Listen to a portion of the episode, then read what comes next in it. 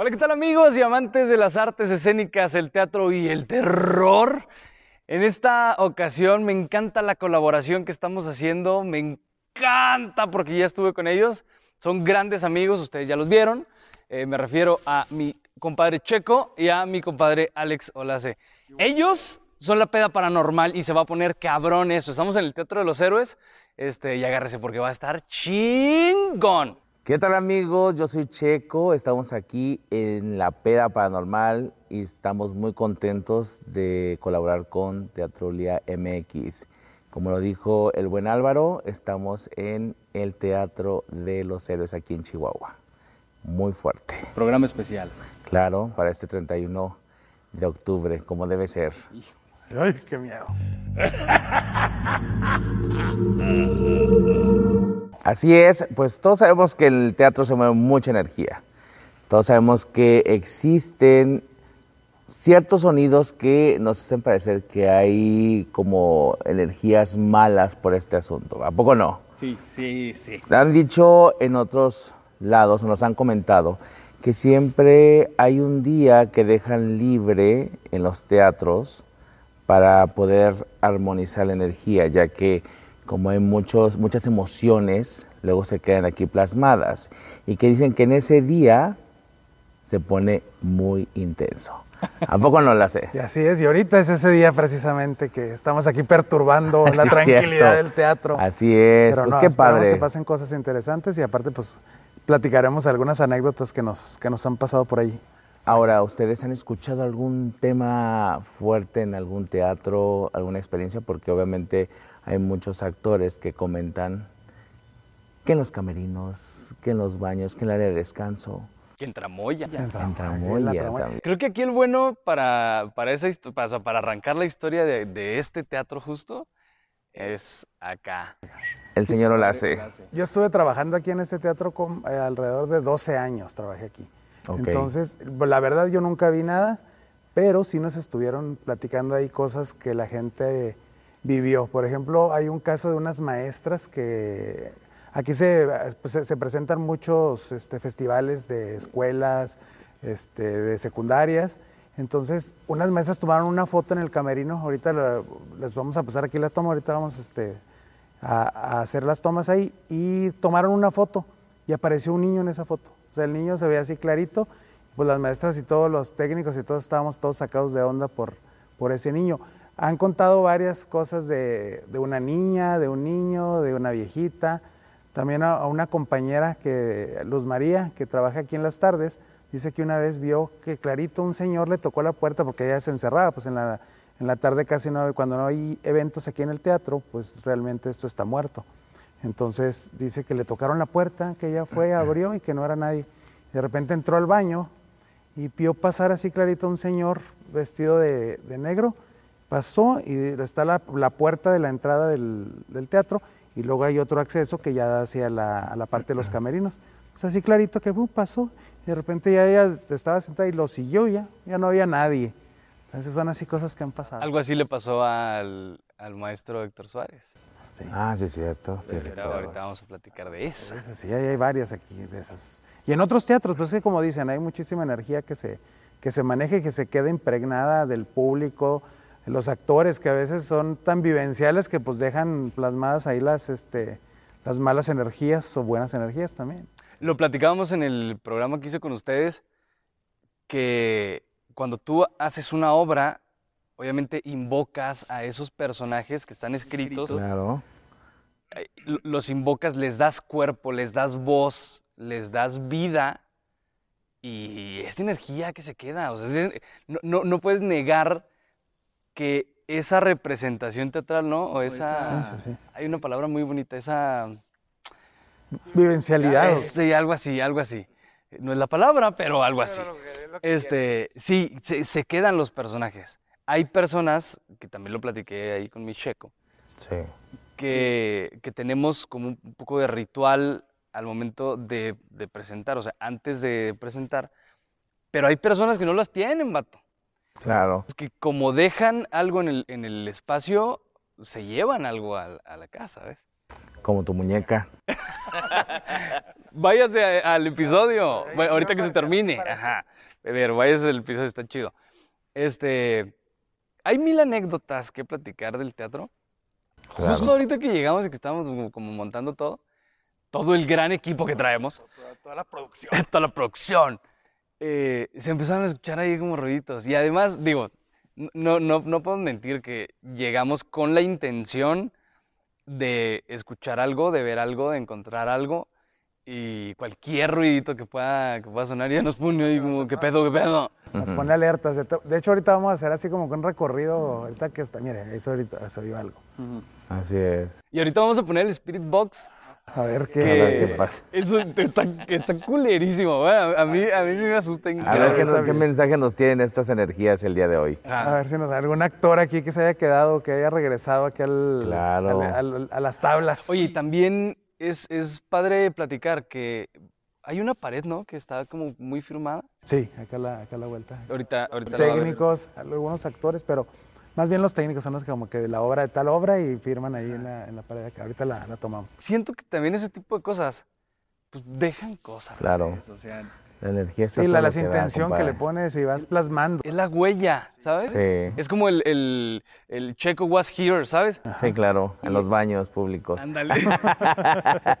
De la central camionera. Sí, ya sé. Claro. Este, pero digo, son, son energías, son, son, risas, son risas, son llantos que se quedan en, en el foro y, y que se presentan. Claro. Hay que manifestarse a huevo. En el Teatro de los Héroes pasan muchas cosas. muchas cosas. Ok. Me tocó durante dos montajes este, que se presentaran fenómenos raros, por Sí. así decir. ¿No? Uno de ellos era un grupo que creo que venía del centro del país y traían, era una música muy acústica, como andina, de ese tipo, ¿no? Estábamos en el montaje de ese espectáculo un día antes. Estaba, había muy poca gente de tramoya del teatro. Estaban, eh, creo que eran dos de tramoya, el de eh, audio iluminación, yo que tenía que estar ahí, y una o dos personas del grupo que estaban acomodando sus instrumentos. ok. Viendo el escenario de frente, estaban a mano derecha. De ese lado fue donde ellos empezaron a marcar todos. La parte, quienes no conozcan el Teatro de los Héroes, en la parte de abajo del escenario hay algo que se llama la fosa, que es donde a veces se co- acomoda ahí la, la orquesta Ajá. para cuando se hacen óperas o cosas así, se quita una parte del escenario Escenario. y se queda el foso, ¿no? Y abajo del foso, a los lados, hay dos bodegas, creo, son dos bodegas Muy bien. que guardan cosas. Bueno, estábamos nada más, si éramos 10 gentes, éramos muchas. Te estoy hablando que era montaje como las 5 o 6 de la tarde, más o menos, Ok. y estábamos nada más nosotros. Entonces estaban colocando eh, los instrumentos y los micrófonos. Y de repente se escucha, este, es que se queda el silencio y de repente se oye, ¡paz! que tocan. Y nos quedamos todos así. Pero tocan el suelo. Ok. Y luego nos quedamos todos así como que, ah, caray. Pregunté yo, ¿quién está en el foso? Nadie. y luego yo, ¿dónde están los tramoyas? Y ya salen las dos personas de tramoyas, ¿no? Ahí le dije yo, ¿en serio no hay nadie ahí abajo? No, estamos todos aquí. Dije, ya no estén jugando para irnos temprano. Porque de repente, pues sí nos hacíamos así bromas medio pesadas. ¿no? Pesadas. Seguimos en el montaje. Ya están acomodando los micros y de repente, ¡paz! Otra vez más fuerte. Pero como que pegan el piso. Sí, o sea, según el piso es de madera, Ajá. como cuando Ah, pegas así, Perfecto. pero no era de, del escenario hacia abajo, sino de abajo a- hacia, el escenario. Ah, ok. Eso es lo que entendí. Dije, ¿piso de dónde? Del piso de abajo, del, del hoyo que dices tú que hay. Pero más bien él, era como si hubieran tocado el piso del escenario, pero por abajo. Sí, pero por abajo. Es que sí, lo que o no sea, le- entendí, le, pegaron y así como que dije, Perfecto. ya, le No, dije pues ya no estén jugando, ¿quién está en el foso? No, Gaby, no hay nadie. Dije yo, ay, ya, voy a ver. Muy valiente la Ya, otra. va la otra. pues cómo iba a entrar si estaba cerrado con llave. Claro. Y le dije yo, "Mm, va. Va de retro. Ya me volví a sentar. Siguieron otra vez acomodando micros y otra vez volvieron a pegar. Entonces fue así como que, ok, es que es madera y pues Sí, digo, claro. lo lógico, ¿no? Es madera, truena, se acomoda, claro. Hay mucha gente ahí adentro. sí, es eso. Te quieres quedar con Con esa idea. Eso fue. Pero a ver, éramos muchas personas que escuchamos lo mismo, ¿no? Claro. En aquel tiempo había fallecido, recién tenía algunos meses de haber fallecido un compañero que trabajaba ahí y todo el mundo, ya, deja de jugar, déjalos trabajar y no sé Ah, qué, ¿no? ok, ok. Se calmó el asunto. Eso fue ese día. Claro. Después, en otro desmontaje, montaje, me tocó quedarme en la noche a desmontar una obra donde Sí. metimos eh, al Teatro de los Héroes, hizo un redondel, se cubrió de arena eh, tipo sílices, creo que se llama, tipo así samalayuca, finita, finita, Muy finita. fina. Ay, tardamos dos días en hacer ese montaje. Y al siguiente día, a las 10 de la mañana, se presentaba otro montaje, una opereta, y había que limpiar. Y me habían dicho, no quiero ni un solo granito de arena. Dije yo, Dios mío. Me quedé yo con el equipo que iba a desmontar. Sí. Pues obvio estamos trabajando. Generalmente eran puros hombres con los que yo trabajaba. Ok. Y la metiche de yo, que era la jefa. Eso, pero, debe ser. pero siempre, o sea, no crees que era de que, ay, sí, hagan. O sea, haces eso y ahí te ves, ¿no? no, siempre me pendiente. quedaba ahí con ellos y si Claro. había que cargar, que pintar, que hacer, yo también le entraba Sí, al trabajo, ¿no? ¿Cuál debe de ser? Y ese día, pues ya era tardezón, este, a mí se me daba, por así decirlo, una caja chica que tenía que reponer el dinero contra factura, ¿no? Precisamente por esos montajes que había en las noches, teníamos un servicio que nos eh, daba la comida, pero pues a cierta hora de la noche, pues obviamente no. ya no teníamos servicio y nada más me pedían las facturas. ¿Cómo íbamos a estar trabajando toda la noche para dejar el espacio limpio para la otro siguiente? día, ujú. Entonces dije, bueno, eran como las, pues sí, ya era tardezón, once y media más o menos. Y obviamente, pues de estar trabajando y de que vámonos, vámonos, vámonos, este, pues tenemos hambre. Y yo, pues váyanse por unas tortas, nomás les encargo la factura. Por el pues, se van por las tortas. Y en la parte de abajo del Teatro de los Héroes, para quienes no lo conozcan, están los camerinos en, en la parte de este primer piso y en- hay un segundo piso que hay camerinos también, que son camerinos individuales y los camerinos grupales. Como había mucho movimiento en, en la parte de oficina y camerinos de abajo, yo la verdad sí estaba muy cansada. Me imagino. Y dije, 20 minutitos. Una pues, pestañita. Que sea una pestañita. Subí al segundo piso. Sí. A obscuras. Porque no sé por qué siempre me encanta andar a obscuras. Llegué y me acosté en uno de los sillones que había. No sé si todavía existen esos sillones. Unos sillones grandotes cafés. Que supongo Pues, yo que todavía deben de existir sí. ahí. Entonces llegué y me acosté en uno de los sillones. Dije, en lo que llegan las tortas y cenamos y las seguimos. ¿no? Entonces me acomodo, me acomodo boca abajo Sí. en el sillón. Te juro que estaba yo sola. No tenía ni cinco minutos recostada, los ojos cerrados. Y yo seguía escuchando que la aspiradora y que tráela para acá, estaban aspirando la sala y escuchaba que estaban barriendo, todo el movimiento que había. Llegó un momento en el que medio me relajé y Ok. estoy acostada boca abajo y de repente siento como cuando alguien llega y se sienta así enseguida de ti, Sí. pero estoy yo acostada boca abajo y siento, pero que se suben arriba de mí y que se hunde el... ¿No era esa tela como plástica que suena y sientes que Ah, siento que se hunde y siento que suena y dije yo, abre los ojos, no, mejor no los abras. Me dio miedo, sí, sí me dio miedo, no te voy a decir que no. Sí. Sobre todo porque de repente empecé a sentir ese frío otra vez, aquí exactamente atrás de la nuca y toda la espalda. Y se me empezó a erizar el, el- la piel y dije yo, abre los ojos, abre los ojos. No, mejor no los abras, mejor no los abras. Lo que me dio miedo fue que empecé a escuchar una respiración atrás de mí. Dije yo, no pudo haber sido uno de los muchachos que está trabajando Claro. conmigo porque los traigo trabajando. Uno. Dos. De haber subido lo hubiera escuchado. Sí. O de que él se hubiera subido antes, lo hubiera visto porque estaba yo en, en la sala de abajo. Dije yo, no, esto es otra cosa. Ya me habían comentado los compañeros del teatro que un típico es que se apareció una niña. Y dije, ah, se andar apareciendo. Pero ahora que ya me pasó, dije yo, ah, caray. Ah, caray, no caray. sé si era hombre, mujer, quimera, lo que fuera, Sí. pero de que estaba ahí conmigo, estaba ahí conmigo quería, una parte de mí quería abrir los ojos para ver quién era. Y otra parte me decía, no abras los ojos, no abras los ojos. Obvio, no los abrí. Y yo lo único que pedía era, por favor, que lleguen las tortas. no para el hambre. para el hambre, sino para que te salvaran. Sino para que alguien subiera y me dijera, ¡eh, ya llegó la comida! ¿no? Sí, sí, claro.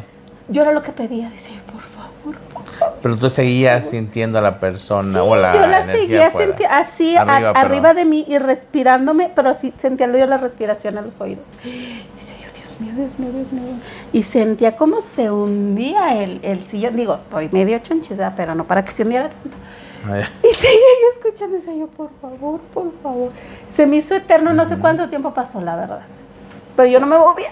No, aparte de que, del miedo, dice yo, es que si me muevo, va a sentir que estoy despierta y va a ser otra ser- cosa. Entonces es. mejor me quedo así y yo así. No sé cuánto tiempo pasó cuando de repente llega uno de los chicos que trabaja conmigo y me dice, Gaby, ya llegó la cena. Y yo, ay, gracias a Dios. En cuanto él subió, yo creo que eran dos escaleras, que me dice, Gaby, ya llegó la cena. Eso se quitó. Y dije yo, ok, ahí voy. Me paré del sillón como resorte y salí. Y saliste Ahora, Cuando bajo y se me queda viendo, me dice, ¿qué tienes, Gaby? Nada.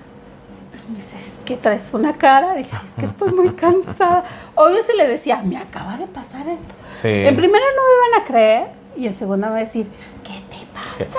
Estás pero sí bien loca. O ya no iba a querer trabajar nadie Sí. y yo tenía que entregar el, el recinto, recinto. limpio. O te, lo- o te hubieran dicho, te lo dije. Sí. Sí. No, Ay, bueno, eso fue en el, en, esas dos fueron en el, En el teatro. teatro. A mí me pasó algo en un teatro en el Ciudad Juárez, Chihuahua. ¿Cómo se llama el teatro del, del norte? Paseo, paseo del norte. Paso, del norte. Estábamos con un evento de Alberto del Arco y había como unos privados Los palcos. o palcos. Eh, justo cuando yo entré, había dos personas conmigo y se salieron porque tenían que ver algo del escenario, o tenían que ver algo de la producción atrás o algo así. Y yo me quedé solo. Alguien me comentó que estaba una persona conmigo en ese momento. No mames. Sí. Entonces mencionan que en ese lugar hay una mujer que se aparece y precisamente se sienta en esos palcos a ver las funciones. Porque ya ha habido casos o experiencia de gente que está en el público que voltea y ahí está la persona viendo muy mona la función. Y a mí me pasó, yo cuando me senté sí sentí así con la vibra fuerte porque obviamente está todo oscuro, pero la energía, eran tres asientos, recuerdo. La, la seg- la tercera silla es donde se sentía muy fuerte, se pasaba así, se te enchinaba todo. Y creo que ahí fue donde vieron esta, a esta mujer. Sí, es el palco que está luego pegado al Claro. escenario. El del lado Eso sí, eso sí yo lo viví. Tramoya. Y la gente que fue a la función me comentó porque fueron amigos también, ¿verdad? Sí, sí, cierto. Entonces, todo no muy, suave. esa, sí. Muy, muy suave. O sea que hay energía, no saben quién fue, no saben qué pasó con esta mujer. Igual como dicen alguna actriz que se haya quedado, que le gustó mucho ese lugar y Y regresó. regresó para, para quedarse. Sí, el primer espectador. Hay alguien atrás en los asientos. No sé si Sí, llegan fue a- como, una- y ahorita se escuchó algún un sonidito. Como un gato, así como un maullido, ¿no? Sí. Entonces yo, Cabe, cabe mencionar que estamos en el foro, quizá el foro más grande que tenemos aquí en la capital. Sí. Este, son cuántas butacas? Son 1452 butacas. Entonces, si ven algo, avísenos, o sea, coméntenlo ahí. Y Te aparte, ah, perdón. No, No, digo que aquí también lo que cuentan que es que esta parte donde se construyó el teatro era panteón. Digo, aquí toda esta parte Todo. de la, la deportiva, la universidad, en todo este sector, era un panteón. Entonces, pues también algo se debe haber quedado en la, en la tierra. Sí, no, claro. Fíjate, quiero destacar que ese, ese Centro Cultural Paso del Norte Ajá. le rinde homenaje a dos grandes del teatro de Chihuahua. Y eh, el, el Foro Grande eh, lleva el nombre de Víctor Hugo Rascón Banda. Ok. Este, que para muchos, digo, es, es un teatro genial, pero es denso. Tiene personajes densos, con historias desgarradoras, ¿ves? O sea, las, las historias que Víctor Hugo Rascón Banda contaba en- en- en la- como dramaturgo estaban pesadas, vato. Eran, eran duras. Y los personajes eran duros. Eso, por un lado, en el, en el teatro grande, ¿no? Y el teatro experimental, el pequeño, lleva por nombre Octavio Trías. Ok. Otro gran director, sagrada. exacto, otro gran director de Juárez, este, que lleva como la misma historia. Entonces, obviamente le estás haciendo homenaje, les pones un foro y para los que somos creyentes de, de las almas y la cosa, o sea, como la trascendencia, pues obviamente sabes que los maestros están ahí. Mil historias de- del hijo de, de Trías, de Abraxas, donde una vez, y, y esa lo platicó, no, no recuerdo si Pilo o, o el mismo Urani de Norteatro, saludo para Urani, este, que en una de las cabinas, ah, no, fue Luis Alonso López, que chambea por acá, que en una de las cabinas llegaron y se encontraron un, un, un póster de una de las obras de Octavio Trías, firmado por Octavio Trías, pero como muy, o sea, nadie había visto eso. Como si hubiera sido muy actual. Es- Em, no actual, pero como escondido. O sea, no Ah, lo había ok. O sea, notado. como si el maestro Trías hubiera escondido ese póster ahí, pero obviamente no, no puede ser, porque Octavio Trías nunca montó nada en ese, en ese espacio. Ese espacio es nuevo, güey. Víctor Hugo sí estuvo en la inauguración del, de, su, de- de su teatro, él sí estuvo ahí ese día. Pero Trías Pero Trias no ya había fallecido había cuando... fallecido. Este, estuvo cabrón. Ah, mira, esa no sabía yo. Estuvo padrísima esa. Este, y además que, eh, pues, o sea, suele ser extraño que ninguno de los técnicos del, del foro haya encontrado eso. ¿sabes? Tal. Está padre. Está, Sí, sí, ya, ya tiene más de 15 años ahí, porque lo acaban de descubrir hace poquito, está, está raro. Esas cosas extrañas. Capito, ¿qué había visto usted paranormal aquí en el teatro? Mm, Una vez que nos tomaron una foto allá en el lateral y apareció una sombra atrás de nosotros. Éramos otro compañero y yo. Y luego hay- ha- han venido artistas que han visto ahí cosas. Nos estaba platicando de Raúl Araiza. Araiza, en los camerinos de arriba, estaba en el sillón y sintió como la presencia de alguien que se sentó a un lado y no había nadie. Que se sentó y se levantó. Entonces, eh, pues él eh, como que se asustó, ya no quiso estar ahí. Y se, se quiso bajar. Sí. Las señoras de limpieza. Ah, que dicen que se apareció una niña allá por los baños de las mujeres, que han visto los piecitos donde está sentada en la taza. Y cuando no hay nadie, ¿verdad? Sí, cuando no hay nada, estaba el teatro cerrado. Bueno, que lo platicaba ahorita Checo cuando entró al baño también. Sí. ¿Y, y alguna otra cosa que le que se acuerde? Mm. Ah, otro compañero que me acuerdo que entró al camerino colectivo y también dice que oyó los pasos claramente de alguien que entró y él estaba con la puerta del, del sanitario cerrada y dice que se sintieron los pasos hasta cerquita de él. Y cuando preguntó que quién andaba se devolvieron, se oyeron cuando se devolvieron. Y salió bien asustado él hasta allá afuera, salió corriendo. Y no, pues es lo que me, pues hice más historias, pero por lo pronto Esas. no me acuerdo. Y cuando estoy frente a las cámaras menos. No, sí, está, está muy suave. Siempre se va a quedar. Y más como tal vez él tenía ganas de llevar a cabo. Dicen que no hizo nada en el teatro, ¿verdad? No, ahí no, en ese teatro Entonces, no. pues eso, no sé, las energías se quedan. Pero ahorita que hemos estado aquí, se han escuchado ruidos y como que. Y como que la temperatura también bajó. También. Y como que hacen ruiditos, pegan, se oyen como que arriba también cositas. Está muy padre, me gusta. Es, es- es padre estar en el teatro porque arriba para las personas que no, que no le, mueven como tanto, hay un- unos canales donde los técnicos caminan, instalan cosas y etcétera. Se llama paso de gato. Y debe de estar hecho de, de fierros, o sea, de fierro muy duro. Te ponen las luces y por ahí, cam- ahí caminan para poder moverle ahí a la luz. Ajá. Y, y, y- y cruje esa madre. Sí, O sea, obviamente un fierro se oye. pues, se, se escucha cuando alguien anda arriba, güey. Ajá. Y ahorita no hay nadie, ¿eh? Nadie. Está solo el teatro ahorita. Hay alguien ahí en la entrada, ¿no? Pero Sí, sí, Sí, o está sea, el guardia y está la persona de, adentro. de Pero limpieza, pero ahorita aquí donde estamos, no. Nada. Está completamente solo. y suena y hay cosas. Ahorita ya ves que estabas parado por acá. Sí, sí, que se vio una algo, sombra que pasó ajá. por ahí. Y sí representan como lamentitos, este, grititos, sí, sí, sí se ha oído. Ahorita vamos a apagar todas las luces y vamos ahí a hacer nada más ciertas tomas a ver qué, A ver qué sale. a ver qué sale con el Spirit Box. ¿y nos pueden contar el, lo que pasó, el actor que ya también falleció, el Héctor Héctor Suárez. Héctor Suárez. Suárez, que vio a alguien importante, creo, del ámbito teatral, ¿no? Dos historias bien, perdón. Échate una. Yo me, yo me voy a echar la de la cabina. De hecho, a mí me tocó, bueno, no, no me tocó ese, trabajar con él, pero yo trabajé un tiempo en un teatro ahí en la Ciudad de México y el señor Héctor Suárez había tenido temporada en ese teatro, entonces dicen que era un señor medio especial. Sí, sí, sí, se Sí, ve. que era, era nefastón, bipolar y que se- trataba muy mal a la gente. Ahí cabe aclarar, entonces ahí hay una anécdota que contaron que él llegó al teatro a ensayar y que empezó ahí como que, que quería que le prendieran la luz y que vio a alguien en la cabina y que le dijo, oiga, préndame la luz. Y no lo pelaron. Ah, no, pero veía que, pasa, que caminaba la, la persona que estaba ahí en la cabina. Y este estaba esperando acá el señor, el señor Suárez que, el- que le prendiera la luz y no le prendían la luz. Y le volvió a decir, oiga, que no me escucha, préndame la luz. Ya me imagino sus modos.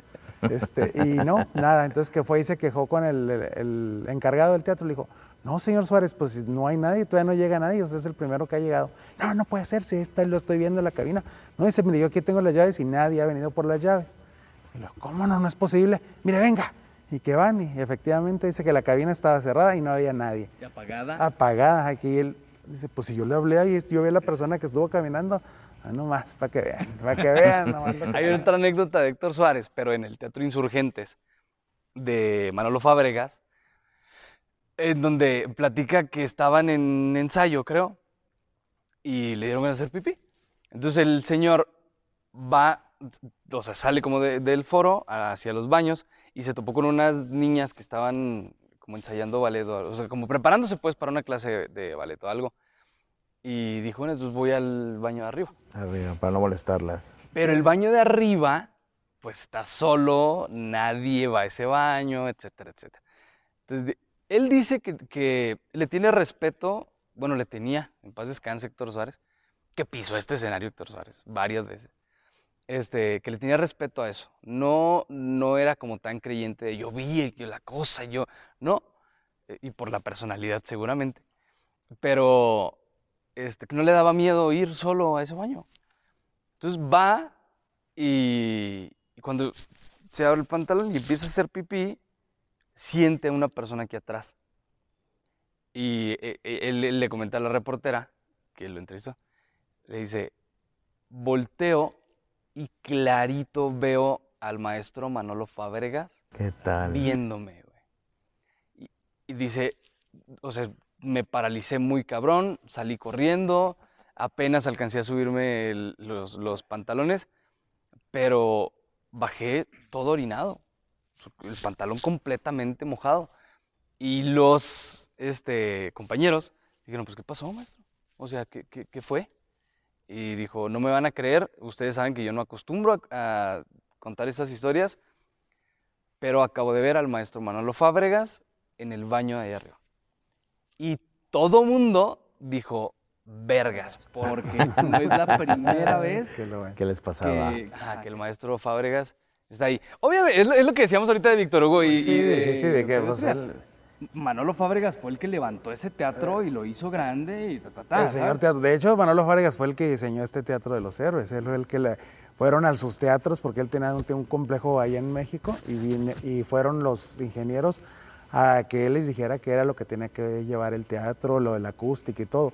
Entonces, pues eso también tiene Ese señor estuvo metido en todos los teatros. Yo creo que no va a ser el único teatro que, que se aparece. Sí, y, y más el Insurgentes que a lo mejor es, es como cuidar, ¿no? O sea, este es mi teatro, cabrón, lo voy a cuidar. Claro. Hasta el último día. No manches. hasta que se desintegre Sí, la sí, sí, chingadera. hasta que ya no haya más. Ajá. Sí, bueno, en el caso mío yo no he tenido, bueno, no he escuchado alguna historia de algún actor o algo, pero en el caso personal también ya recordé, aquí en el Teatro de los Héroes, una vez estábamos en una función, creo que era la segunda y pues ya era un poco tarde sol. Yo soy un poco enemigo de salirme a media función para ir al baño, pero esa vez ya no podía. Entonces, es, regularmente en ese momento los pasillos pues, están solos, no se, no se ve gente, porque todos estamos metidos en, en el- en la obra. Salí y justo ando un poco incómodo, me metí a un baño, ¿verdad? Entonces, cuando estaba ahí, escuché que alguien caminó, entró, el clásico que ves por ahí por el baño que va pasando los zapatitos, y se metió, metió a mi lado izquierdo. Y ya pensé, pues yo no tomé en cuenta. Y escuché como el gruñidos, eh, así raro. Entonces se me hizo muy raro y pues me apuré a lo que tenía que terminar para llegar otra vez a donde estaba. Pero cuando salí, pues obviamente me fijé qué onda, a ver si había alguien. Y esa puerta estaba clausurada, no tenía nada. Eran como, no sé si era un cuarto donde guardaban las escobas o lo de limpieza. Pero cuando yo estaba sentado, vi que había unos zapatos ahí, pero era un calzado como que no de esta época, no sé, de los ochentas, que traía, no sé si se acuerdan que era un, ta- un ti- tipo zapatito de meter para hombre con una borlita o no sé qué que le colgaba en medio, que ya son muy antiquísimos, ya ahorita ya no se ven. Y este, pero no había nadie. Y no había salido, no se había movido la persona, o sea, no- ahí estaba, se supone. Pero pues no le tomé tanto en cuenta. Cuando salí, la puerta estaba cerrada, o sea, no, no podía ser. Pero está, está suave. Este, aquí el teatro tiene lo suyo también. Y me encanta. Este, este eh, episodio, este programa es especial y obviamente es especial porque hay gente, invitamos gente, no somos los únicos tres. Este, y quiero presentar eh, un video, o sea, que, que- que no, pudo, no estar aquí porque está en Sinaloa y es un gran amigo, es un bajo. Para las personas que no entienden lo que es un bajo, no es el vato que toca el, el instrumento bajo, sino es, es cantante, pero es bajo. Esos que cantan así. Este, me refiero a Mario Vega, chihuahuense, cantante chihuahuense, bajo chihuahuense, y nos va a contar una historia. Es especialista este cabrón en contar historias, es especialista en que le pasen cosas, güey. Este, y va a platicarnos una historia muy eh, interesante, muy de miedito. Eh, voy, voy a platicar algo súper rápido. Este güey dice que ahí por su casa, él vive allá por la Dale, más o menos. Bueno, su mamá. Pero él sí radica aquí en Chihuahua. Eh, en, este, momento, no. Pero, ah, ok. Oye, pues, está- está en op- la ópera. O sea, la- algo acompañado para algo Sinaloa. así, algo sí. así. Este, y está ahorita ya. Pero ese güey dice que una, en una ocasión él trabajaba en tiempo como reportero de guardia en tiempo. Entonces dice que, eh, no, no sé si ubiquen ustedes el, el edificio que está en contraesquina de Palacio de, de Gobierno. Está la calle Libertad y luego la Vicente Guerrero. La, oficina del, tiempo. Ah, sí, Ah, sí, sí, sí, sí, sí, sí, lo hay una pantalla. Ajá. Sí. Pues la oficina donde estaba él está arriba. Entonces, para llegar allá son unas escaleras de, de metal ah, larguitas. Pero obviamente Mario dice que cuando estaba en guardia, él se encerraba y, y cerraba la puerta abajo y cerraba la puerta arriba. O sea, no entraba nadie, güey. Por, seguridad. Sí, seguridad, por un vivo más bien. Este, este, pero que un día, güey, estaba ahí ya a punto de cerrar la cosa y escuchó un, o sea, alguien que subió a madre, güey. Como Son metálicas, escaleras son escandalosas. Y el güey dice que se ah. quedó ahí de no mames. Ah, ya. Ajá. Y pues obviamente se armó de huevos, abrió la, la puerta esperando que, ¿qué pedo? ¿Qué pedo? Nadie. La puerta abajo cerrada como él la había dejado, las escaleras intactas, no ropa, no nada, nada. Dijo, en ese momento eh, decidí que tenía que irme del lugar. Se acabó la jornada laboral. Le mandé un mensaje ahí a los, al, al clan Fierro, al crew Fierro, y le dijo, ¿saben qué? Acaba de pasar esto, yo sé que no me van a creer, pero no es pretexto, simplemente me voy a ir. Y desde la casa voy a hacer la cosa. Este, es el centro, güey. Sí, es muy antiguo. Pero yo pienso que para alguien que no está acostumbrado a escuchar este tipo de cosas, eso de las escaleras se me hace, si a mí que me gusta eso, se me hace muy traumante. Sí. Sí, porque he visto videos en las redes y es que están en una casa, están así como que se mueven cosas de pronto, como dices tú. O sea, dices, no, no manches, ¿de dónde volteo, güey? ¿De dónde viene? ¿De dónde, de dónde viene ese pedo? ¿Sabes cómo? Pobre. Pobre, güey. Pobre. Mario, cuéntanos la historia. Venga de ahí, Mario. Hola, ¿qué tal? Yo soy Mario Vega, soy de Chihuahua Capital y soy estudiante de ópera, canto ópera, soy, soy bajo. Y, y agradezco a- al tremendo Álvaro Perea por invitarme a esta sección, una, una colaboración entre eh, La Peda Paranormal y Teatrulia. Eh, pues más que algo paranormal, lo que me gustaría contar es una sensación muy extraña que tuve una vez que, que trabajé. Trabajé de noche dos años en un periódico digital, no voy a decir en cuál. Este, trabajé y pues lamentablemente lo que más abunda en Chihuahua a esas horas de la noche pues es la nota roja. Y, recuerdo que un fin de semana em, recibimos un reporte de tiroteo ahí en la zona dorada. Así que mi compañero y yo nos lanzamos en un Chevy rojo a todo dar, ¿no? Eh, llegar a tiempo. Es- era nuestro deber tener la nota antes que los demás y llegar antes. El caso es que al llegar eh, vimos una multitud ahí afuera justo del Old Town, en la salidita. Um, y me bajé, me bajé este, eh, con cámara y iPad en mano para subir rápido la nota. Eh, no teníamos nosotros el permiso de, de- de tomar fotos gráficas, simplemente tener la evidencia fotográfica del lugar, del suceso. Este, así que no, no tomamos fotos de nada muy específico. El caso es que eh, entre lo que nos movíamos para buscar este, el indicio de- del tiroteo, am, nos encontramos a, una, a, a un, a un joven como de mi edad en ese entonces, unos 25, 26 años, tirado en el suelo, em, aún con signos vitales. Eh, le habían disparado por detrás eh, al- a, este, a, este, a esta persona y aún seguía, aún tenía, pues presentaba signos vitales, aún se movía un poco. Y, y lo que sentí fue muy extraño, fue muy en sí perturbador, porque alrededor de esta persona tirada en el suelo, eh, desangrándose, pues estaba la multitud observando. Y pues es algo que yo en lo personal no, no, no busco y no me gusta, pero sé que ellos lo hicieron por morbo, estaban ahí por morbo, para ver, ¿no? A ver qué pasaba con esa persona, a ver cómo eran sus últimos momentos de vida. Y yo me paré casi, casi en medio, casi a unos metros de, de- de- de la víctima. Y en eso sentí como en la multitud, como algo, algo se movía entre, entre las personas, como, como un felino, como una, una pantera, un jaguar en, el, en, la jungla, moviéndose, buscando a su presa. Y, y sé que en ese momento supe que si me daba el tiempo, podría verle los ojos. Podría, podría, podría verle los ojos, los, los ojos, los ojos.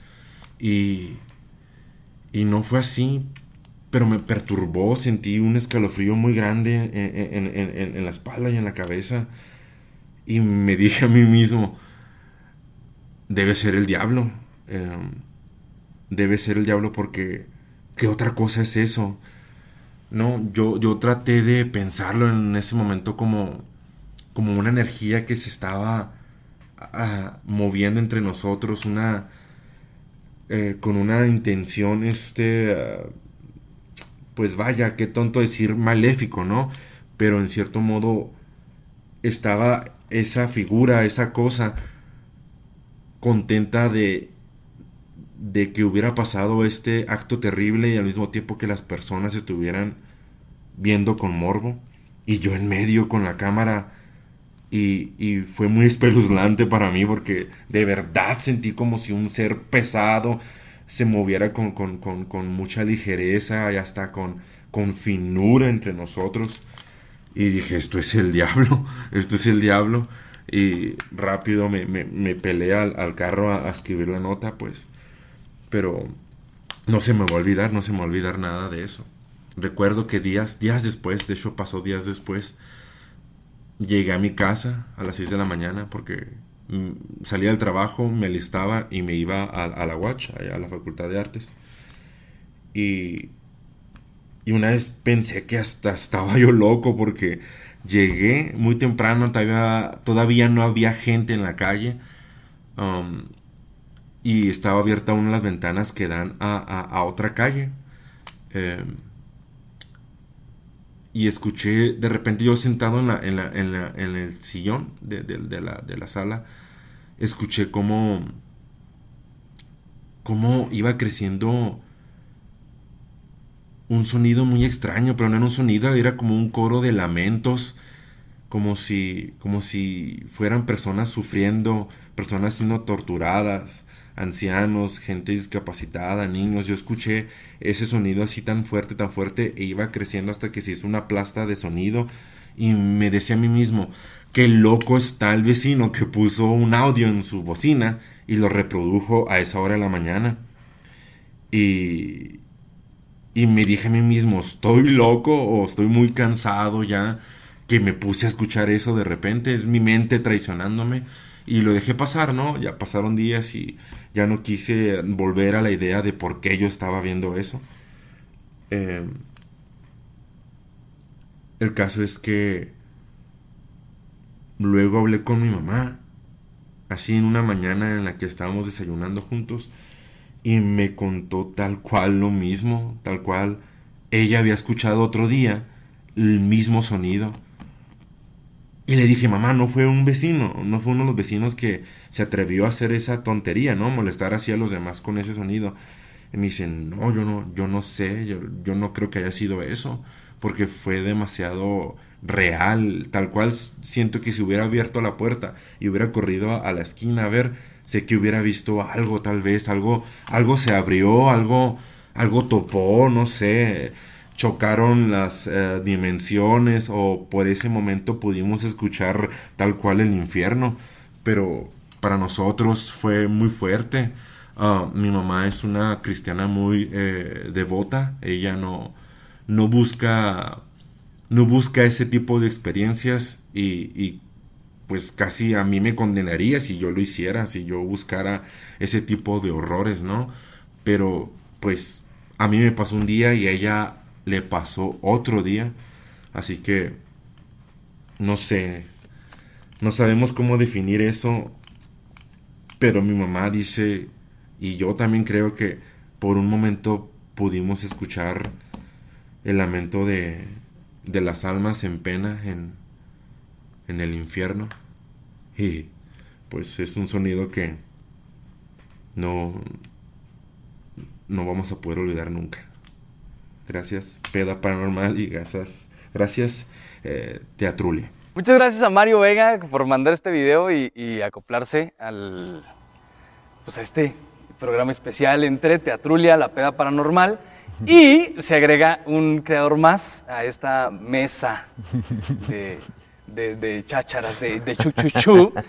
Este, por supuesto, presento con un chingo de gusto. Y es la primera vez que te presento, güey. Sí, no me has presentado. Este, mi carnalito Richie Puentes, Quintero, sí, a huevo las quintas. Ok. Eh, creador, productor y conductor de Métrica Radio, carnalito. ¿Qué rollo? ¿Cómo estás, están? güey? Compadito, Pues aquí chido, gracias por, por invitarme. Casi siempre ando invitando yo banda y ahora que me toca que me inviten hasta me siento raro. acá. Está raro, ¿ah?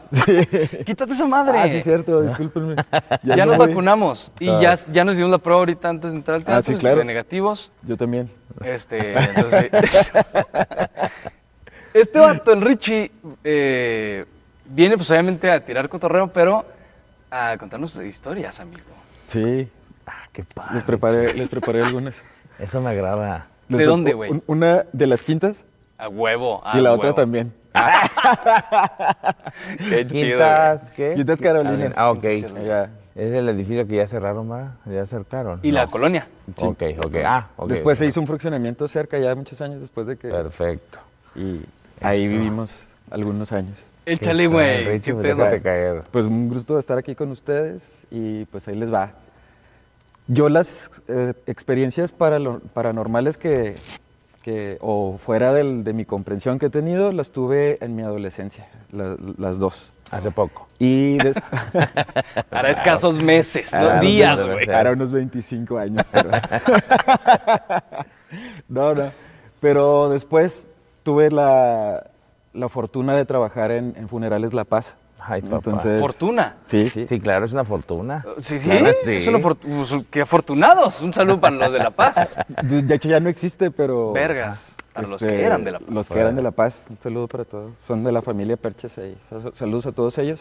Y también a la demás banda que ahí trabajaba, ¿no? Muerteros, el personal administrativo y todo eso. Eso me encanta. ¿Cómo puede ser, por fortuna, un Pues puesto sí. que, o sea, ¿en qué trabajas, güey? Soy muertero. Mm.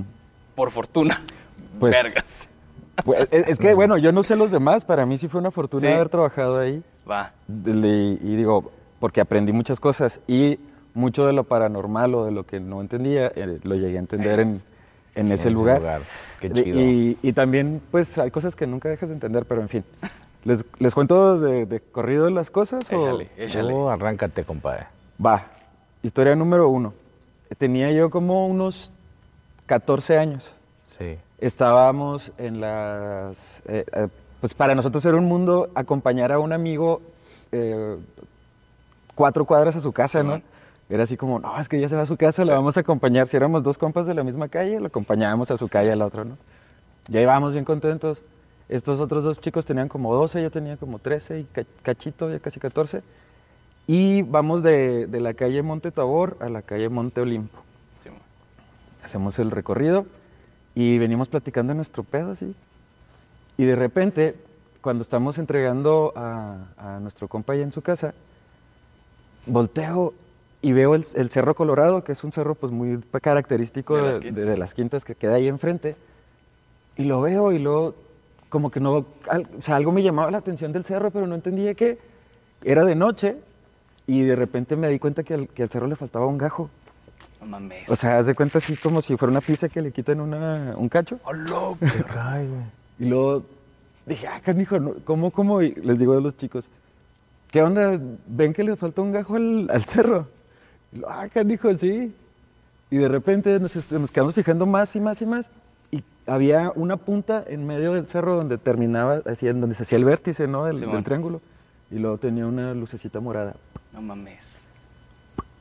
No. Y de repente nos fijamos y era un triangulote y había otras dos lucecitas moradas prendiendo No al mismo tiempo. mames. Eh, la cosa esa, de repente cuando la estábamos viendo ya no sabíamos si estaba aquí o estaba allá en el cerro, pero era una cosa así bien extraña. Y éramos tres personas lo que lo estábamos viendo, o sea, no era nada más... Y perdón por interrumpir, ¿qué hora era más o menos? Eran como las 12, una de la mañana más o menos. O sea que podemos tener por aquí algún tipo de lugar donde se esconden las naves. Ajá. Espérate, espérate, la historia, Bueno, la historia callo, continúa perdón, años güey. después. No mames. Porque pues ahí se quedó el rollo, lo vimos, la cosa esa se hizo así y se fue. Así se nos desapareció a las tres personas y les puedo dar datos de esas personas para que los contacten y les Así te platiquen. Nos fuimos, nos- o sea, nos fuimos de ahí como que qué raro estuvo esto, pues ahí los ovnis y jijiji, jajaja, todos llenos de miedo. Nos fuimos ya cada quien a su casa. Pasaron los años y en un negocio que, que- que- que tuve en algún momento con un amigo de, de renta de sonido, eh, estaba un día platicando con su papá. Y el papá era de esos señores que cuentan historias y que siempre están en contra de todo, cualquier cosa, ¿no? Todo les, les afecta y todo está mal. Y si Sí, es sí, López bueno. Obrador y si es el otro cabrón. todo está mal. El caso es que de repente el vato empieza a decir sobre la, em, una extinta empresa mexicana que se encargaba de la generación de energía radioactiva, ¿no? A, través de energía nuclear, perdón. Ya. Entonces empezó a decir, pues, toda la actividad que tenía esa empresa en, las, en toda la cordillera de la, de la Sierra de Nombre de Dios. Sí, man. Y bla, bla, bla, que lo cerraron y que hace tantos años que ya no, y que ya no extraen este, hisopos de, de material radioactivo y bla, bla, bla, bla, bla, bla, bla, bla. No. Y dice de repente el señor, Ah, don Raúl, que esté allá donde, donde tenga que estar, ¿no? Un saludote. Pero no aquí, don Raúl. ¿eh? Pero- pero aquí no se ve allá, aparecer. allá está bien. venga, allá. Dice, no, pues sí, en esa sierra pasan cosas bien extrañas. Está bien raro ahí. Eso nunca se acabó. Y luego lo que los ovnis y que no sé qué, No están sacando las cosas radioactivas de ahí atrás. Hasta ahí yo me quedé. Y pues ya no supe qué más, no me voy a ir a poner a investigar si, si siguen sacando o no cosas de por aquel lado. ¿Qué tal? Pero pues para mí fue una gran coincidencia, ¿no? Lo que me había sucedido con lo que decía el Sí. señor. Y pues, o sea, quiere decir que hay más historias de cosas que pasan por ahí, por esa sierrita y pues nadie sabe nada. Hay, hay muchas historias de, de- Incluso ahora hay un grupo en Facebook, como creo que en to- de todas las colonias hay grupos en Facebook. Pero en el grupo de, de Quintas han subido videos, güey. ¿Ah, sí? De. Vean, es un, un pájaro, ¿no, güey? Que está parado ahí. No, eso está. Pero las quintas, güey. eso sí. Es como que raro, ¿no? Sí, pero. Pero lo que dijiste. Un pájaro como parado, pues como que está ¿Cómo? muy subjetivo. ¿Cómo está eso? güey? No, es cierto. un ave. ¿eh? Un ave Un ave. que El es- ave- está como. El ave mitológica que, que surcaba los, los, los, Los vientos de las quintas, que, Carlos. surca- que surcaba los vientos sobre los campos de maíz y los quemaba con su, Ándele. con su fuego interior. El pájaro que, y- Ajá, y, sí, sí, sí. que quemaba, Que quemaba las personas. así. Ese mero. Este, como ese tipo de videos, ¿no? O, o lucecitas, güey, que de pronto ven en ese cerro. Y normal. O sea, la, la gente es cuenta un de- chingo de historias ahí en, en las quintas, los quinteros. Ah, ¿qué Este, tal? Sí, pero luego, luego, o sea, no, no suele ser tan extraño, güey, porque ahí están las grutas, güey. Sí.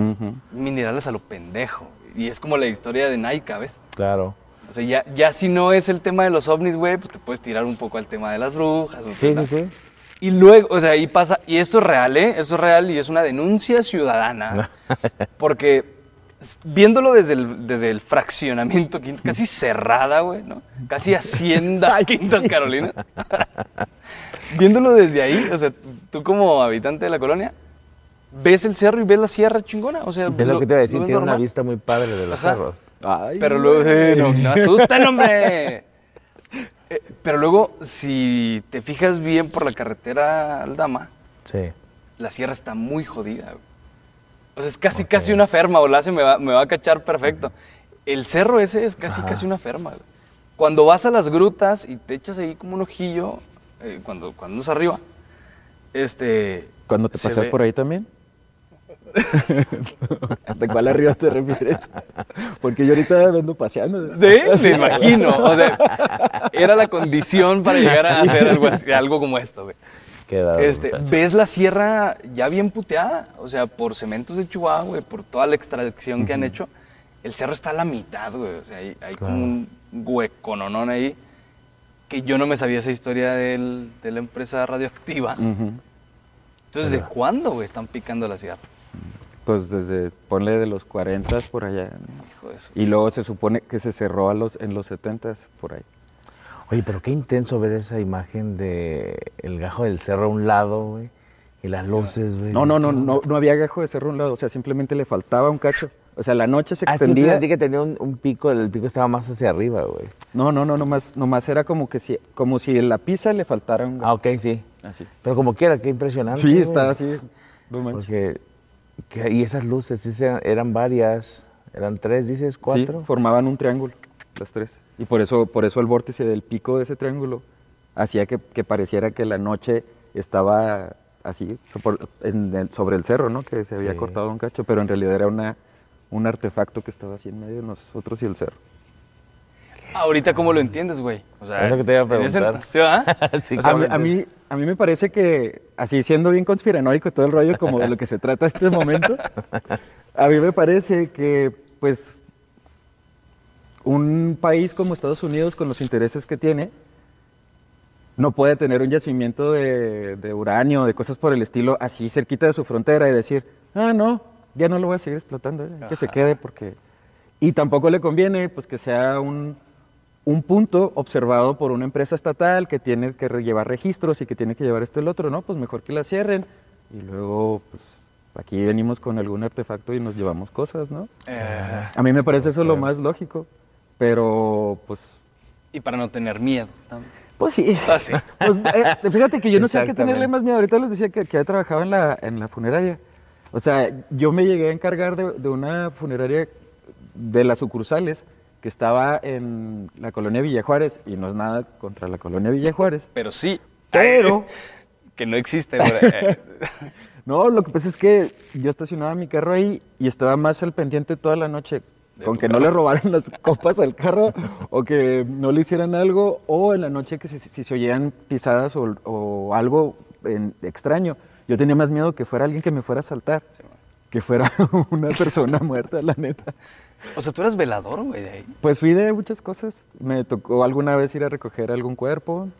Ay, es que te toca hacer de todo, ¿no? Claro. Yo en realidad pues, estaba como que en el área administrativa ahí checando eh, la cantidad de urnas, el estar checando los kilometrajes y las gasolinas de los vehículos, así, un chorro de cosas que había que hacer. Este, pero a final de cuentas, pues así la banda te decía, yo, yo, yo- a mí me da mucha, mucho asco ver a una persona pues en, en el proceso de la, Claro, güey. De, de la preparación. Y, y me, da, me da un asco más por lo, por lo no natural que es ver a alguien muerto que, que- por otra cosa, ¿no? Entonces estos güeyes pues decían, ah, este güey tiene miedo. Sí. Y luego les decía yo, ¿está libre la plancha? Sí, güey. Y verga. Me quedaron. y con el tiempo pues vas haciendo callito, te acostumbras y, y luego de repente, a mí me tocó una, una vez una chica que tuvo un accidente en la carretera a Cuauhtémoc y chocaron contra un, contra un poste y entonces se abrió la camioneta y a ella se le abre y, se- y le corta así en la pierna, ¿no? Entonces la morrita no tenía nada, simplemente se desangró por ahí. Y, ve- y- y vas pasando y estás acostumbrado a que o hay un cuerpo de un señor viejito, una persona de una edad tal, pero siempre ves cuerpos que, que no son estéticos. O, o los de los niños, que también es así como que, ay. Pero de repente vas pasando y ves un cuerpo estético, así, pues muy, muy, muy bonito, ¿no? Muy, muy joven y lleno de vida, o sea, más allá súper blanco. Sí. Y, ah, canijo, pues una impresión bien fuerte. Esa, esa fue, Sí. Eso fue algo muy antinatural para mí, para lo que para mí me parecía lógico. Entonces me fue, me fue enseñando muchas cosas, también aprendí cómo las personas que se dedican a eso se van llenando de mucha carga psicológica y van acá, Van patinando, güey. pues van necesitando cosas cada vez más intensas güey, para, para poder evadir la realidad, ¿no? Es Para poder sí, trabajar sangre. con eso. Sangre, necesitas más y más y más y más. Ujú. Cuando fui reportero, mis compas policíacos es, eso contaban, güey. Al principio, las primeras fotos que les llegó, eh, que les tocó cubrir, o los primeros muertitos, ellos, ellos mismos decían, güey, es que era difícil, güey. O sea, impresionante. por ejemplo, 2008-2009 más o menos, que empezó el cagadero acá en Chihuahua, era muy impactante para ellos ver a un vato en un carro, en una camioneta, con un disparo, güey, en la cabeza. Un disparo. Dice, luego va evolucionando la cosa, güey, y de pronto te topas seis personas, dos en un carro, güey, cuatro tiradas, con un chingo de balazos, o sea, con la cabeza destrozada y la cosa.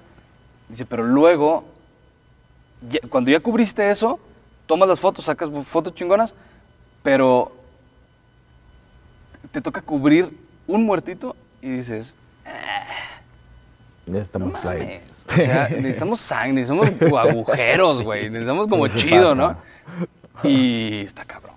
Pues sí, la sensibilidad se va perdiendo bien Sí, está cabrón. tan denso lo que, Sí. lo que viven día a día que ya tienen que estar, con- estar como viviendo muy intenso cada vez más, cada vez más. Y yo creo que esa es esta parte de la que recomiendan de que las personas que tienen eh, trabajos de alto riesgo y cosas por el estilo estén yendo al psicólogo constantemente para estarse vaciando toda la carga, ¿no? Porque es... Este, oye, Richie, Mm.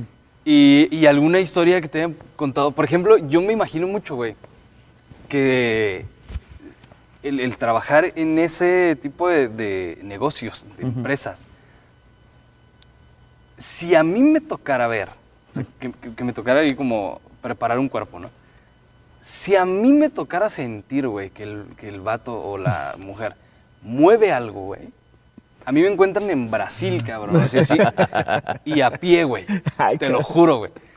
Entonces, ¿alguna, ¿alguna historia de esas? O sea, que, que se haya que hayan como abierto los ojos o que simplemente hayan escuchado alguna cosa, algún tema. Pues es que es, es bien común. O sea, sí hay un chorro de historias de esas porque los cuerpos llegan a tener cierto, o sea, lo- los nervios de los cuerpos o los, o los músculos llegan a tener momentos en los que cambian o se hacen algún movimiento involuntario porque se están deshidratando, ¿no? Simón. Entonces, regularmente que pum, que se mueva un brazo o que, o que se sienta un, una, una respiración o que porque sale es como un pedo, ¿no? O que el se va la- generando lo así es. de repente sale. O por la boca, que luego algún sonidito por algún aire que haya tenido también. Y se escucha como un canto. ah, ¿sabes? O, ah, ¡Ay, cabrón! Pero pues vas, vas, vas aprendiendo, te digo que, que vas viendo todo lo que hay ahí y vas dándote cuenta de que hay muchas cosas que podrían parecer algo, pero de tiro pues son otra cosa porque Sí. pues ahí está la lógica, ¿no? Lo que sí se me hace bien canijo de una cosa como esas es aprender a, a leer el llanto de las personas. Eso está, eso, eso para mí sí es así como, pues no, no paranormal, pero sí así bien, bien Es te- estresante, te- güey. Te estruja el, el- el interior, ¿no? Por ejemplo, un, un varón de, de los 35, 30, 35 a los 40 y tantos.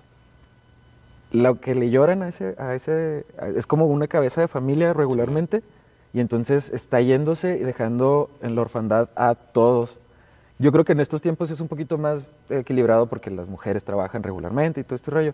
Pero yo trabajaba más o menos por el 2008, 2000, Sí, man. algo por ahí en, en ese rollo.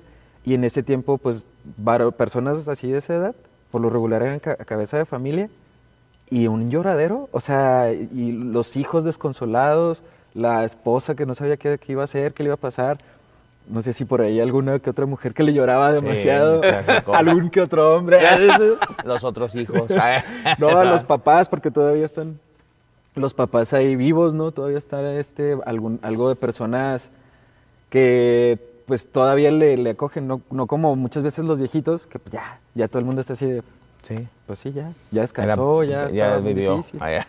O sí, o ya, o ya no pasa gran cosa económicamente, ¿no? Si, si eso sucede.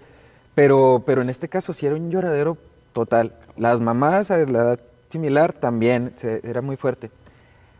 Cuando había un, un bebé, un, un niño chiquito, regularmente la que, la que sufría más, la que le, le lloraba más era la mamá, La así mamá. desconsolada, el papá lo había sacado de onda. Pero todos los demás así como que pues ni conocimos al, al chavito, ¿no? Nomás estaban así como agüitados por las personas.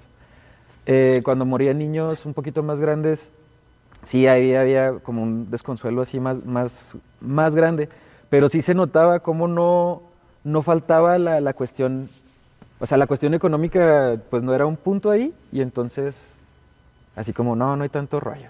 O sea, pues se, se murió, qué triste, estamos muy tristes todos, pero pues no dejó una, un pendiente económico.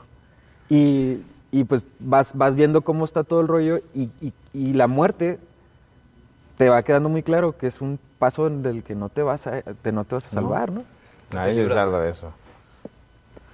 ¿Qué tal? Qué padre, ¿verdad? Sí, o sea, qué padre que nos cuente eso desde su lado. Ajá. ¿Sabes cómo? Está Que, chido. que- que es como muy. No tan enredado, güey. O sea, no te en- siento, pues, que no te enredaste como en esas historias.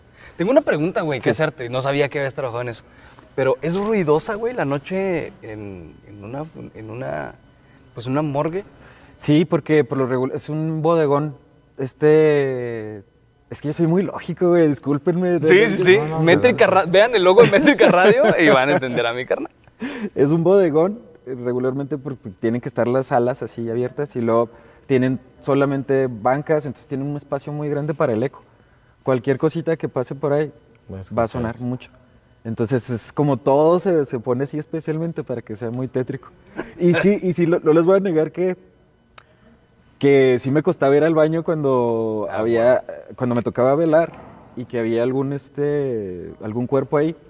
Me costaba un buen levantarme, ir al baño y volver a pasar. Y sí decía yo, pues aquí no pasa nada, pues sí, ya está bien muerto el muerto. Pero, pero pues sí pasaba con un, con un cierto fruncimiento. Sí, ¿sabes? claro, claro. algo por el Con un espasmo Sí. inferior. Con un espasmo que, que no, que no soltaba. Exacto, ¿sabes? exacto.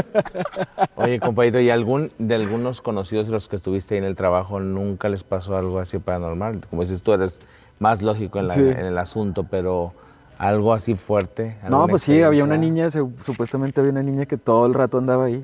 Y la- en las noches era así de que, y no te topaste la niña. Y no te topaste la niña. Y tú, no, yo soy lógico. No, lo que pasa es que lo, lo que pasa es que yo para cuando ya estaba en la parte esa, en la matriz, por así decirlo, yo estaba en actividades acá administrativas y ya no me tocaba mucho de noche. Ya. Pero, pero pues sí, o sea, sí se siente, sí se siente, sí, sí, sí, sí- sí había historias de, perdón, de, de compas que, pues que habían tenido experiencias, pero la neta yo no les ponía mucha atención. Claro. O sea, era, era, era como, yo prefería ir a platicar con mis amigas de, de los, de, los servicios a futuro, ¿no? que, que estar ahí contando historias con, con mis compas los muerteros, porque, pues no sé, a veces, a veces era como, pues más entretenido, otro tipo de... de Más lógico. Sí, sí, sí. No, no, pues bueno, sí, lógico. ¿Por qué te llamaba la atención más bien esa, esa plática? Era el punto. Porque Sí. pues, a veces los que estamos en esto dicen, a ver, cuenta. ¿qué lanza?" Claro, güey. Sí, ¿Sabes échale, échale. Nos encanta cagarnos de. Claro. Ah, por eso estamos haciendo esta este especial en este lugar. Sí. pero yo sí tengo una, una cosa que me pasó paranormal, que me pasó a mí y que jamás Ok. supe qué, qué, qué pasó. échale, échale. Este, cuando tenía, les dije que tenía dos eventos paranormales y bueno. de inicio en mi adolescencia. Es este, estaba un poquito más grande que lo que le contaba ahorita. Y haz de cuenta que murió mi, mi tío. Eh, tuvo un accidente automovilístico una madrugada.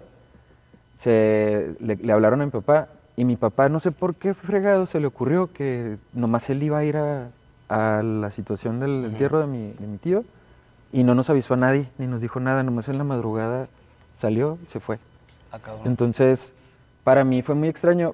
Estaba acostumbrado porque mi papá viajaba constantemente. Entonces, de repente, no, pues ya va otro viaje, ya va otra situación. No, no me, me pareció que pues, alguna cosa tenía que ir por su trabajo y, y, pues, no nos habíamos enterado, ¿no? Entonces yo lo tomé muy normal, me fui a mi, a mi, a mi escuela, estuve todo el día allá, do- cotorreando, todo bien chido, pero sentía como que algo estaba mal, ¿no? Algo, al- al- algo no, no encajaba en el día. Y de repente, este, cuando regreso a la casa, abro la puerta y mi mamá estaba así, llore, llore, llore, llore, llore. llore. Entonces dije, no manches, mi papá se, se murió, pues o sea, sa- salió de viaje en la mañana, mi Sí, mamá ma. está desconsolada, le pasó algo. Lo primero que se te viene a la cabeza. Sí, me acerco con ella y le digo, ¿qué onda, mamá? ¿Qué está pasando? Tu tío Pepe, hijo de su madre, pues sentí que... Porque aparte era el tío que más, yo, que yo más sentía cercano a mi papá. O sea, después de mi papá era mi tío Pepe. Ok. Entonces, pues era muy, muy, muy fuerte, ¿no? El, el recordar como cuando, me, cuando estaba ahí en su casa y me costaba como... Es más, hasta olía como mi papá, o sea, era así como sentir la misma presencia. Y paz, me, me pegó muy fuerte. Y luego, al ratito que me regresé del shock un poco, dije, ¿y por qué no nos llevaron? O sea, ¿por qué no, no fuimos a despedirnos? Y para mí fue muy fuerte no, no haber tenido esa despedida. Y eso fue como a finales de, de un curso, de, de- o sea, de un, que era mayo, por ahí, ¿no? Y para las vacaciones, ya en julio, yo jugaba básquetbol ahí en las quintas. Y, y estábamos así todas las noches jugando, jugando, jugando. Y todas las noches lle- llegábamos y a veces pues no había agua y ya tenías un ratote jugando y tenías con la boca toda seca. Entonces, yo, te- yo- mi vecino era, era bien bromista y cada rato se brincaba y así ah, era como muy sigiloso el cabrón, entonces de repente hacía bromitas, sobre todo cuando llegábamos del básquet. Y entonces ese día, ese día el vato llegamos, se fue a su casa, yo, yo me fui a la mía y tenía mucha sed, entonces dije, ahorita me voy a servir un vasito con agua, pero tengo ganas de ir al baño también. No, pues baño primero y ¿Y, voy si para... ¿y tú- y si reciclo? Ah. Ay, ya, ¿Ya vieron tú? Así. Ahí en la de Duna eso hacen con los trajes. Pero bueno. Dije, no, bueno, está muy caliente para reciclar. Necesito algo. Me fui, eh, cumplí con mi ciclo, me deshice de mí claro. mismo, regresé a, ¿Fue el vasito con agua? regresé para servirme el vasito con agua. Ok. Y de repente cuando estoy en- en- entrando a la cocina se oye así el tronar de unos hielos. Clas, clas, clas, clas. Volteo y hay un vaso con agua y hielos. No mames. What the fuck? Ay, se me puso muy raro el cuerpo. Yo, y entonces lo- mi primera reacción fue buscar a este cabrón. Pero dije, ay, sí, o sea, si siempre me pone el pie o me, ya me- sé. me asusta. Amable no es. Sí, no, así servirme un vasito con agua, pues no. No. Y, y lo empecé a buscar, no, no encontraba. Fui a ver a mis hermanos, estaban chiquitos, estaban dormidos. Todos, o sea, no había nadie que se hubiera metido en la casa. Y luego me cayó este 20.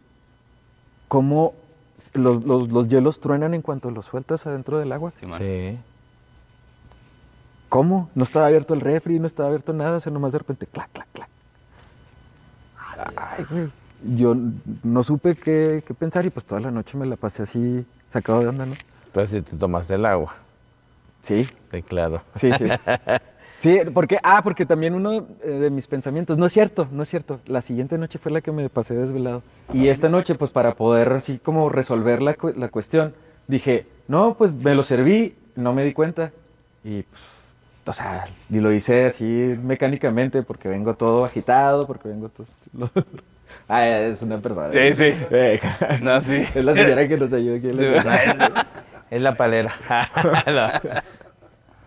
Y entonces, pues ya, eh, dije, no, me lo serví, no me di cuenta y vais. Me fui a dormir.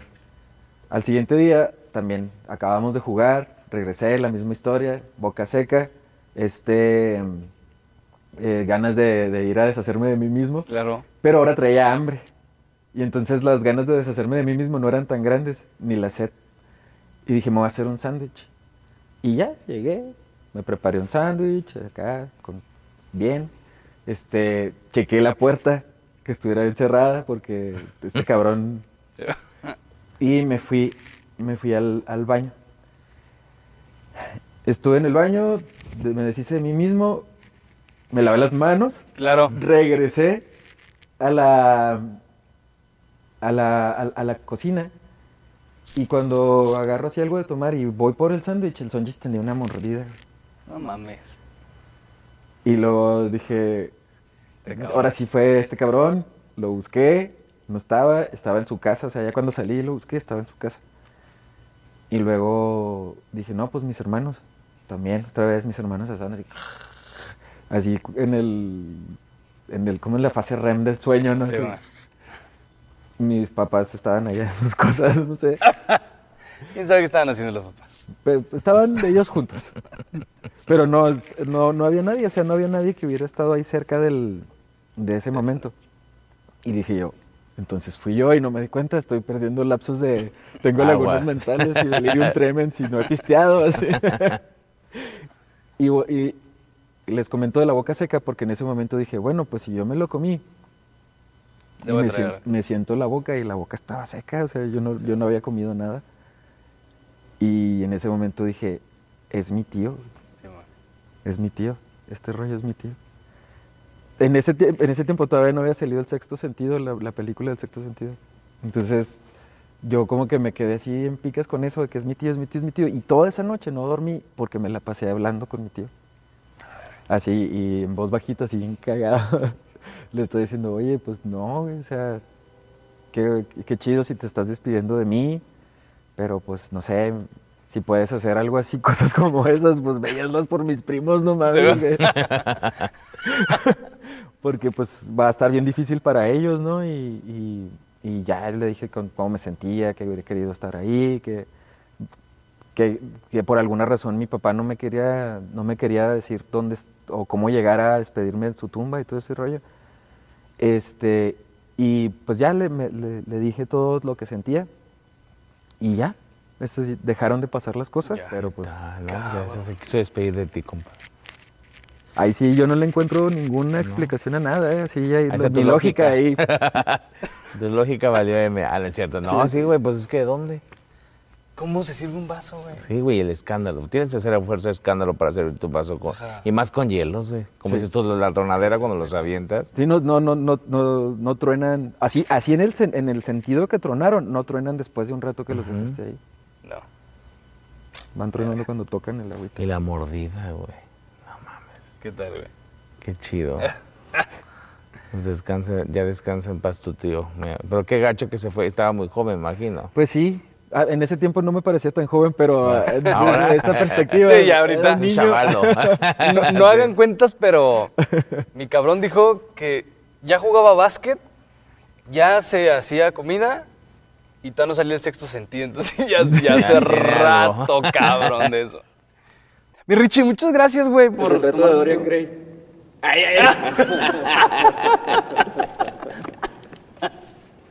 Muchas gracias por tomar el tiempo de aceptar la invitación y esto eh, para participar en este Halloween podcast. Cool. Pero qué chido, güey. Gracias, neta. No, gracias a ustedes. Me gustó mucho venir de, a platicar cosas. Casi nunca lo hago. Es, es sano, Siempre estoy es sano. invitando a gente a platicar cosas. Y pues, váyanse a dar una vuelta allá a Métrica. Redes. Eh, métrica, arroba Métrica Radio en Instagram, Facebook y YouTube.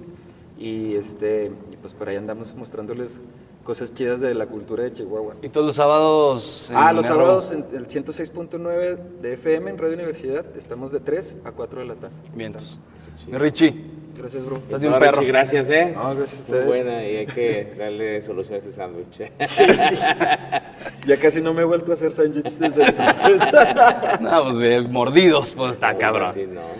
Oiga, vamos a empezar con el recorrido. Así es que quédese porque se va a poner cabrón esto. Ya cada vez escucho más cositas. Sí, se escucha mal. Va a estar cabrón. Gracias por estar aquí en esta, en esta emisión de Halloween. Y Álvaro, fue un placer estar grabando aquí contigo. ¿Eh? Gracias por todo. Y ya saben que en la peda puedes encontrar las mejores historias de terror. Nos vemos pronto.